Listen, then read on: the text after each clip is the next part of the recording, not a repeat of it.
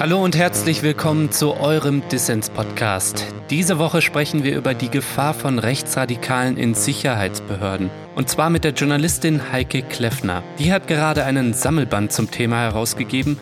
Extreme Sicherheit heißt das Buch, in dem es um Rechtsradikale in Polizei, Verfassungsschutz, Bundeswehr und Justiz geht. Bevor wir aber loslegen, noch ein kurzer Hinweis. Den Dissens-Podcast für dich da draußen zu recherchieren und zu produzieren, das kostet jede Menge Zeit und damit auch Geld. Wenn dir Dissens gefällt und du noch nicht dabei bist, dann werde doch jetzt Fördermitglied. Das geht schon ab 2 Euro im Monat. Als Fördermitglied kannst du ein Exemplar von Extreme Sicherheit gewinnen. Alle Infos hierzu in den Show Notes. So, jetzt geht's aber los mit Dissens. Mein Name ist Lukas Andreka. Viel Spaß. Dissens Podcast für linke Gesellschaftskritik.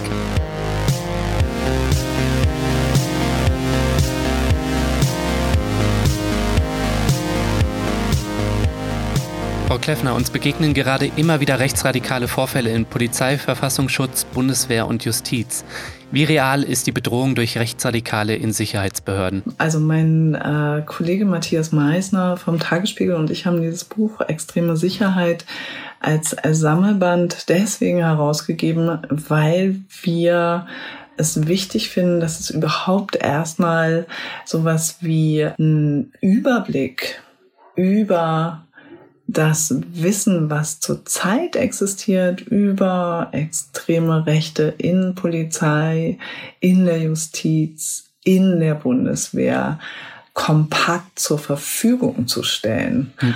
Und ganz real geht es uns vor allem darum zu sagen, wir wollen darüber sprechen, dass es Menschen gibt, die begründete Angst haben, wenn sie 110 anrufen, dass dann nicht ihr Freund, ihre Helferin vor der Tür steht, sondern die Freunde und Helferinnen der lokalen Nazi-Gruppen, die Brandanschläge verüben auf sogenannte politische Gegnerinnen, die Brandanschläge verüben auf Flüchtlingsunterkünfte. Darüber müssen wir sprechen. Mhm. Also die Gefahr, dass wir jetzt irgendwie einen rechten Staat im Staate innerhalb der Sicherheitsbehörden haben, das vielleicht nicht oder ein bisschen übertrieben, aber es ist eine ernsthafte Problematik. Es ist auf jeden Fall eine sehr ernsthafte Problematik. Nehmen Sie zum Beispiel das Nordkreuz-Netzwerk, mhm. ähm, in dem als Hauptbeschuldigte derzeit äh, unter anderem ehemalige Elitesoldaten und ehemalige Elitepolizeibeamte geführt werden. Und einer der betroffenen ähm, mhm. Kommunalpolitiker aus Mecklenburg-Vorpommern, der äh, schon vor mehreren Jahren rechtsextreme Morddrohungen erhalten hatte, sich an die Polizei gewandt hat. Im Zuge dessen ist auch äh, ein Grundriss seiner Wohnung angefertigt worden. Und jetzt war der Grundriss Teil einer Feinddatensammlung, äh, die das Nordkreuz angelegt hatte. Ja. Und natürlich ist es ein riesiges Problem Problem, ja, hm. wenn äh, Betroffene rechter Gewalt Angst haben müssen, dass ihre Daten aus Polizeicomputern abgerufen werden. Vielleicht müssen Sie unseren Hörerinnen und Hörern nochmal äh, einen kleinen Überblick geben. Vielleicht weiß nicht jeder, was diese Nordkreuz-Gruppe ist. Äh, es ist ja die Gruppe, die sich neben anderen Gruppen auf einen sogenannten Tag X vorbereitet hat. Was, was heißt das denn, wenn sich solche rechtsradikalen Netzwerke und Gruppen auf so einen Tag X vorbereiten? Genau, also im Fall von Nordkreuz müssen wir davon ausgehen, dass ähm, es einerseits eine sogenannte Feinddatensammlung mit äh, mehr als 20.000 äh, Namen und Adressen gegeben hat, die es äh, tatsächlich aus dem Internet-Hack bei einem Punk-Mail-Order-Versand, der schon vor ein paar Jahren gehackt wurde, rausgeholt worden. Und zum anderen das kombiniert eben mit Plänen, äh, politische Gegnerinnen am Tag X festzunehmen, zu internieren hm. und ja, die Bestellung von 200 Leichensäcken und Löschkalk lassen halt auch klar den Schluss zu, dass das nicht ohne Gewalt abgehen soll. Hm. Ihr Sammelband Extreme Sicherheit, der vereint Reportagen, Features, Interviews und Analysen über rechtsradikale Einzelpersonen, Netzwerke, Gruppen in den Sicherheitsbehörden. Die Gruppe Nordkreuz ist da nur eine davon. An wen richtet sich denn das Buch? Bei so einem Buch kann ja nämlich auch schnell mal der Eindruck entstehen, da wollen so ein paar ja, Journalistinnen, Linksliberale, Polizisten, Soldaten und Verfassungsschützern irgendwie ans Bein pinkeln. Wir haben einfach viel zu viel Kontakt mit Polizeibeamten, mit Soldaten und Soldatinnen, als dass wir nicht wüssten, wie sehr sich die Menschen, die in den Institutionen arbeiten, auch selber Sorgen machen um die demokratische Verfasstheit der Institutionen, die ja zum Schutz aller da sind. Gibt es denn eigentlich Erkenntnisse, also wirklich Hard Facts, wie groß das Problem ist? Äh, weil es heißt ja dann oft immer, wenn solche Fälle auffliegen, ja, das seien Einzelfälle. Ja. Ist das so oder ist das ein strukturelles Problem? Es ist ja klar, alles, was wir in dem Sammelband zusammengetragen haben, sind konkrete Fälle. Mhm. Was fehlt, ist eine qualitative und eine quantitative Studienlage mit Aktualität. Hm. Die Frage, die nach wie vor komplett offen ist, ist eben, wie groß ist das Problem rechtsextremer, rassistischer, antisemitischer Einstellungen. Mhm. Und was ebenso offen ist, ist äh, die real existierende Anzahl rechtsextremer, antisemitischer, rassistischer Vorfälle, an denen Polizeibeamte oder Bundeswehrsoldaten beteiligt waren und sind. Denn die Zahlen, die durch die parlamentarischen Anfragen bekannt werden, ja, also im Fall der Bundeswehr durch parlamentarische Anfragen im Bundestag, im Fall der Bundespolizei auch äh, durch Bundestagsanfragen und im Fall der Länderpolizeien jeweils durch Anfragen in äh, den äh, 16 Landtagen.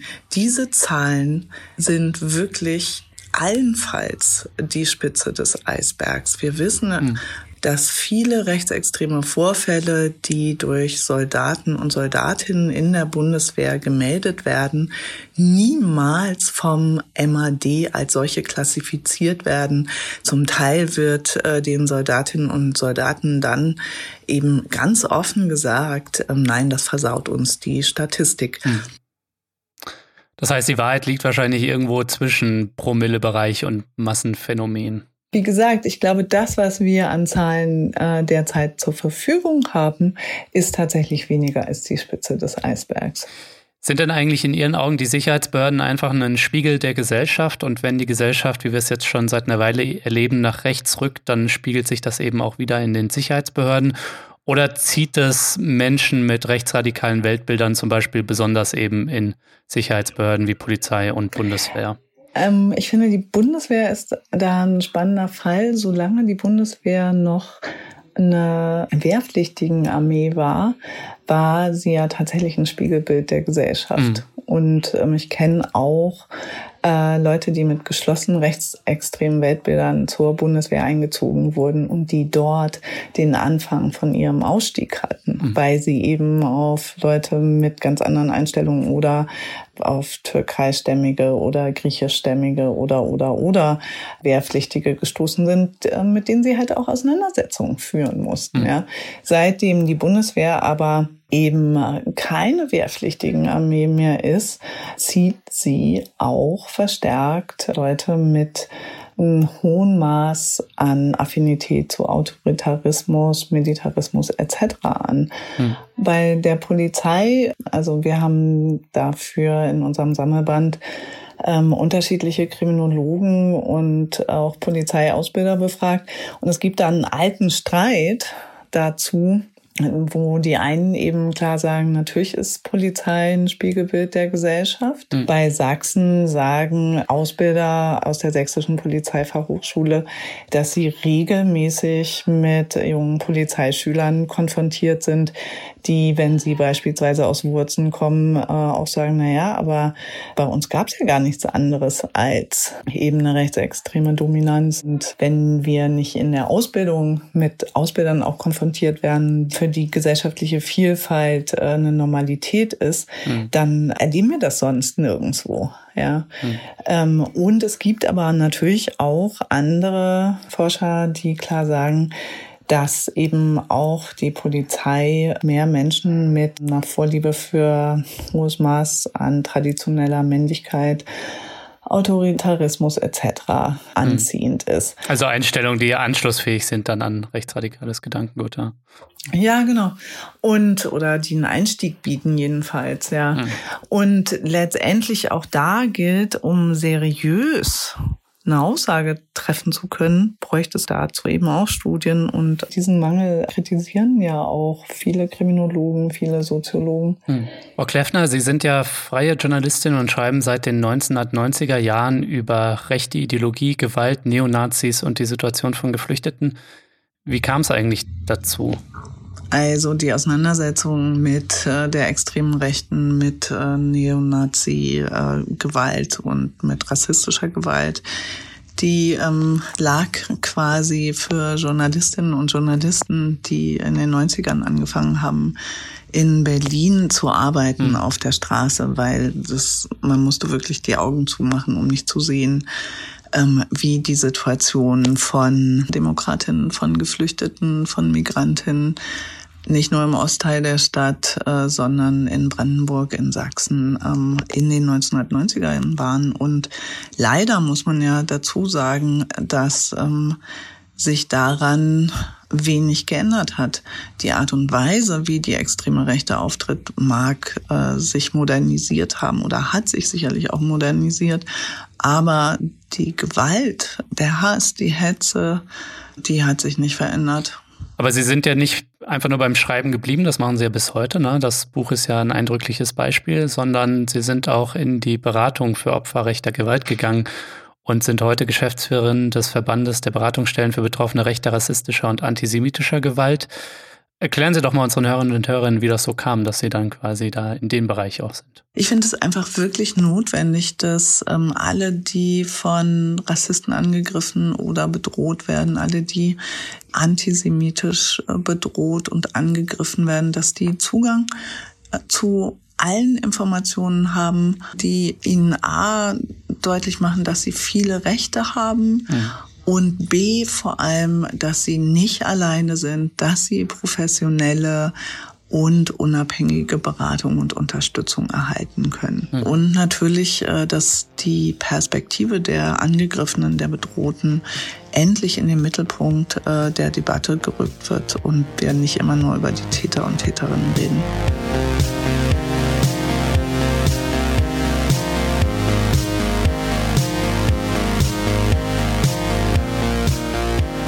Ich hoffe mal, dir gefällt, was du hörst. Und wenn das so ist, dann werde doch jetzt Fördermitglied von Dissens und unterstütze diesen Podcast. Helfen kannst du schon mit 2 Euro im Monat. Das ist weniger als eine Tasse Kaffee. Alle Infos hierzu gibt's auf der Internetseite dissenspodcast.de, der Link auch in den Show Notes. Als Fördermitglied sorgst du nämlich nicht nur dafür, dass wir dauerhaft gute Ideen für alle senden können, nein, du nimmst unter anderem auch automatisch an Verlosungen teil. Zu dieser Folge verlosen wir das Buch Extreme Sicherheit unter allen Fördermitgliedern und denen, die es bis zur nächsten Woche werden. Mach also mit bei Dissens, du kannst 30 Tage kostenlos reinschnuppern.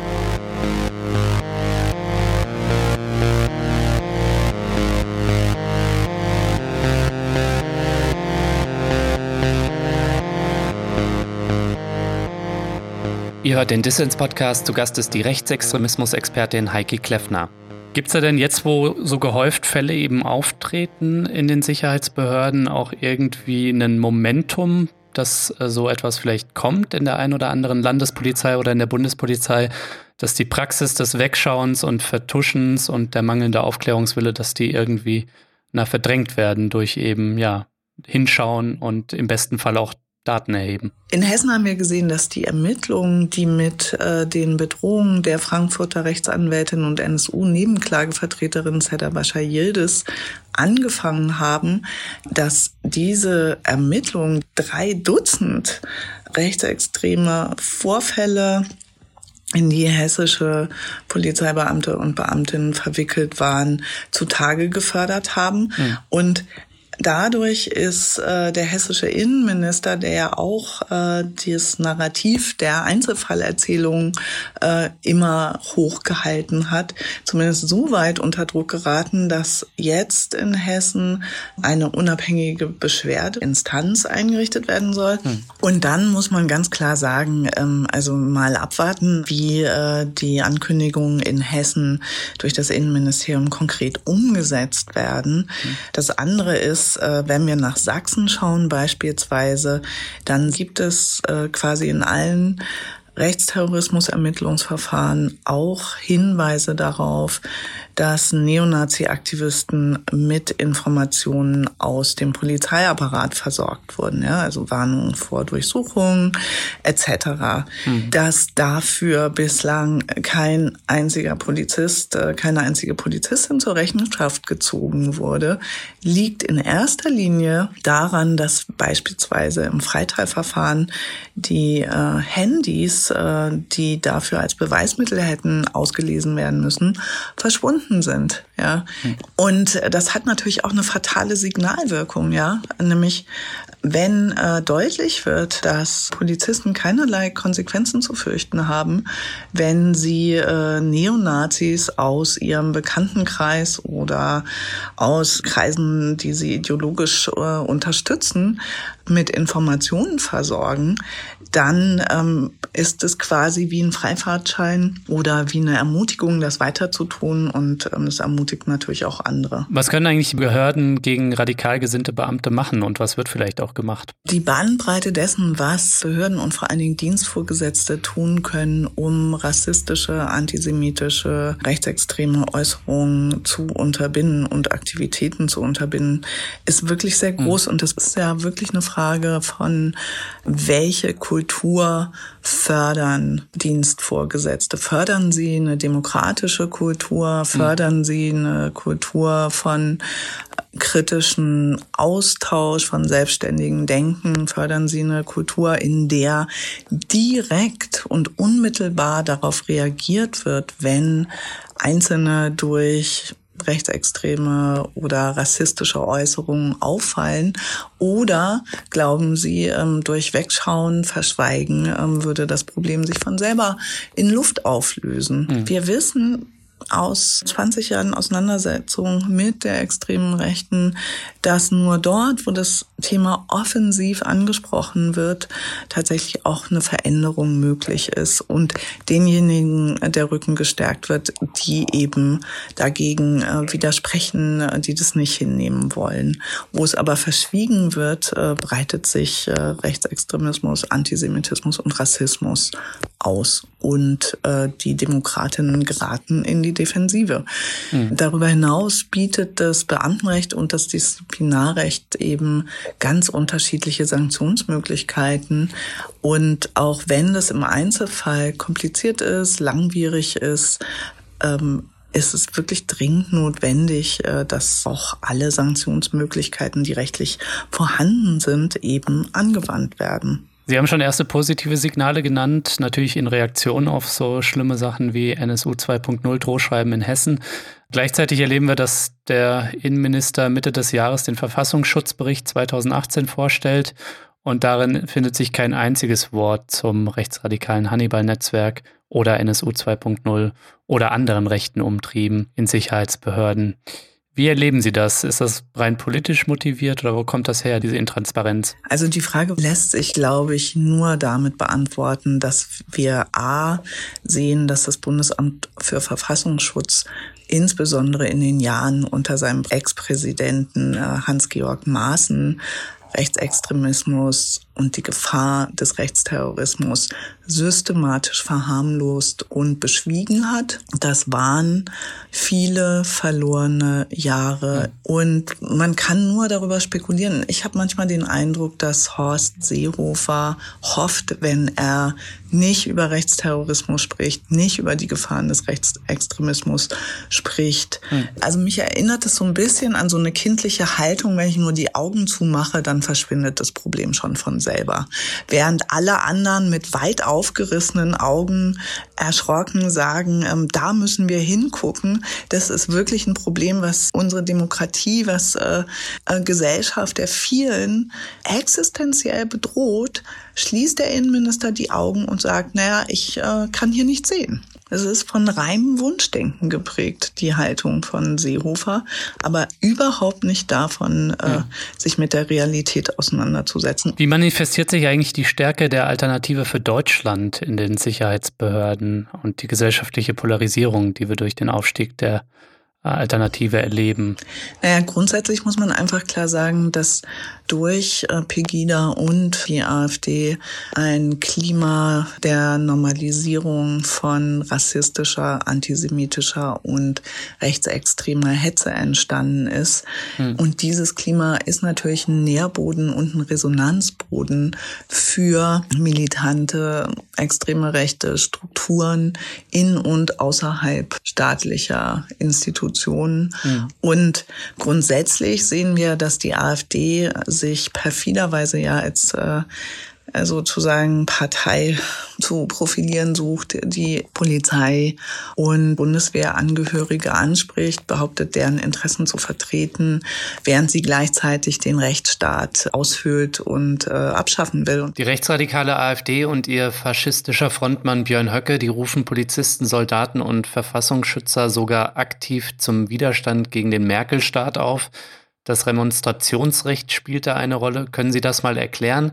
was das ist, wie die Behörden damit umgehen und ob das in Ihren Augen eine reale Gefahr ist, dieser Aufruf zum Widerstand? Mm, also grundsätzlich Remonstrationsrecht ist ja das Recht von Beamten und äh, Beamten gegen ähm, Anweisung von Dienstvorgesetzten äh, eben zu remonstrieren oder denen zu widersprechen, was grundsätzlich zu begrüßen ist, ja, weil es eben die demokratischen Grundrechte von Beamtinnen und Beamten stärkt und ähm, weil es verhindern soll, dass ungesetzliche, undemokratische Anweisungen durch Dienstvorgesetzte eben dann von Beamtinnen und Beamten erfüllt werden müssen. So, das ist das eine. Das andere ist die Aufrufe von Leuten wie Björn Höcke bis hin ins Spektrum von dem rechtsextremen Magazin Compact, Beamte und Beamtinnen zum Widerstand aufzurufen. Die haben tatsächlich eine bedrohliche Dimension, die ganz gerne verschwiegen wird. Ja, nehmen wir beispielsweise den Fall des sächsischen Justizbeamten, der den Haftbefehl für einen kurzzeitig tatverdächtigen Geflüchteten im Fall äh, des ermordeten deutsch-kubanischen Chemnitzers an die Öffentlichkeit geleakt hat. Hm das äh, quasi in der Haltung getan hat, ähm, sich als Teil von einer extrem rechten Bewegung zu sehen und nicht mehr als loyaler Beamter. So, das hat schwerwiegende Konsequenzen im konkreten Fall für den Geflüchteten, gegen den schon längst kein Tatverdacht mehr besteht, der aber lange Zeit unter Polizeischutz leben musste, weil er eben massiv bedroht wurde durch das Liegen des Haftbefehls. Mhm. Und nehmen wir einen weiteren Fall ähm, aus Mecklenburg-Vorpommern, wo eben das alternative große bekannte Festival Fusion feststellen musste, dass das Sicherheitskonzept, das sie der Polizei vorgelegt haben, mitsamt privaten Daten von Security-Leuten, von Anmeldern etc. an der Hochschule der Polizei ausgerechnet beim Fachhochschuldozenten gelandet ist, der A aus der AfD kam, B vorbestraft ist und niemand weiß, wohin die Daten noch gelangt sind. Ja, mhm. also es ist faktisch so, ähm, dass diese Aufrufe auch äh, das Versprechen vom funktionierenden demokratischen Rechtsstaat von innen heraus bedrohen. Zum Abschluss würde ich Sie gerne noch kurz fragen, Unternehmen, Staat und Sicherheitsbehörden aus Ihrer Sicht alles, was sie tun könnten, um rechtsradikale Beamtengruppen und Netzwerke zu verhindern? Und wenn nicht, was müsste passieren? Also was wären konkrete Schritte? Naja, also das Erste, was tatsächlich Behörden und politisch Verantwortliche jetzt endlich mal tun müssten, ist zu sagen, ja, wir haben ein Problem. B, ähm, wir müssen uns sowohl mit rechtsextremen Netzwerken als auch mit institutionellem Rassismus und möglicherweise auch Antisemitismus in mhm. Bundeswehr und Polizei auseinandersetzen.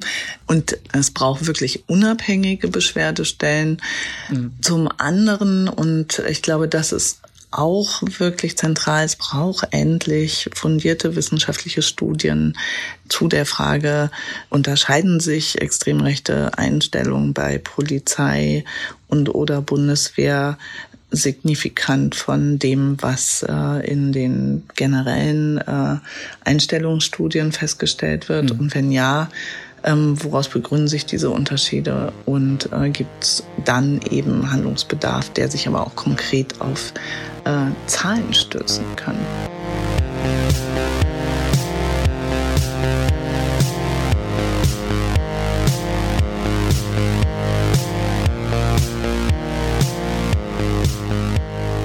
Das war der Dissens-Podcast für diese Woche. Zu Gast war die Rechtsextremismus-Expertin Heike Kleffner. Und vergiss nicht, Dissens braucht deine Unterstützung. Ohne euch Fördermitglieder kann ich diesen Podcast nicht weitermachen. Wenn dir Dissens gefällt und du noch nicht dabei bist, dann werde jetzt Fördermitglied. Das geht schon ab 2 Euro im Monat. Und wenn du mitmachst, hast du regelmäßig die Chance auf coole Gewinne. Zur aktuellen Folge verlosen wir das Buch Extreme Sicherheit, ein Sammelband über Rechtsradikale in Sicherheitsbehörden. Übrigens, falls ihr es verpasst habt, hört doch auch die Sonderfolge mit Heike Kleffner über die Hintergründe des antisemitischen und rassistischen Anschlags in Halle. Alle Infos hierzu in den Show Notes.